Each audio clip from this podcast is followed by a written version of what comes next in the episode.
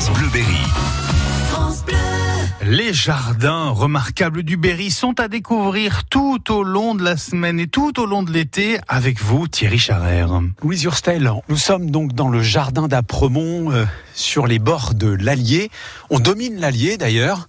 On grimpe vers le belvédère, mais ça grimpe là. Hein oui, oui, c'est pas un terrain plat. Mais d'ailleurs, ce qui rend la visite plus intéressante, puisqu'on a des points de vue euh, super euh, variés, euh, qu'on soit en bas, en haut, à gauche, à droite.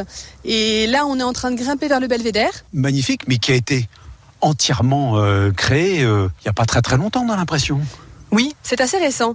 En fait, l'histoire des fabriques, donc les fabriques ou qu'on appelle aussi des folies, c'était des petits bâtiments très en vogue au 18e, des structures un petit peu légères, ornementales, des reproductions de bâtiments exotiques. Donc on a eu beaucoup de pagodes chinoises notamment pour faire voyager euh, le, visiteur du jardin. Donc il y en avait beaucoup en Angleterre et puis aussi pas mal en France.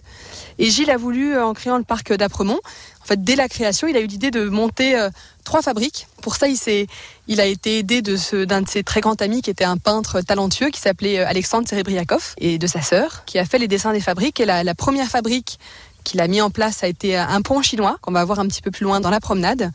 Et puis la deuxième, ça a été le pavillon turc et la dernière, c'est donc le Belvédère où on se trouve euh, aujourd'hui, qui a été euh, créé en 97.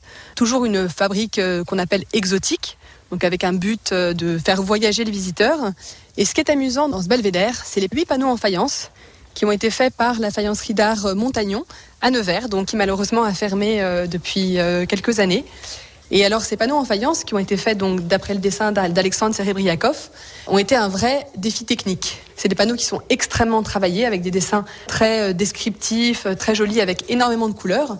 Reproduire un dessin sur des carreaux à grande échelle, c'est déjà difficile, mais ensuite à la cuisson de la faïence, évidemment, la couleur change. Donc pour pouvoir reproduire le dessin avec le changement, il a fallu faire énormément de tests de couleurs pour trouver les teintes qui correspondaient euh, à l'œuvre d'Alexandre Serebriakov. Donc ça a été un travail titanesque qui a nécessité dix ans. Ça présente le voyage de petits puccellini italiens, des petits polichinelles italiens, qui se promènent en fait aux quatre coins du monde pour chercher l'endroit euh, le plus beau du monde. Et évidemment, ils s'arrêtent à Apremont. Ce qui est fou, c'est que Gilles avait un grand sens des détails, puisque le sol de ce grand, d'ailleurs, belvédère, est fait en granit. Ce sont des granites qui viennent des quatre continents, pour que même euh, au sol, on ait cette impression de voyage. Merci Thierry Charrère, merci à votre invité également. La suite de cette découverte du jardin d'Apremont sur Allier, c'est demain à 8h40.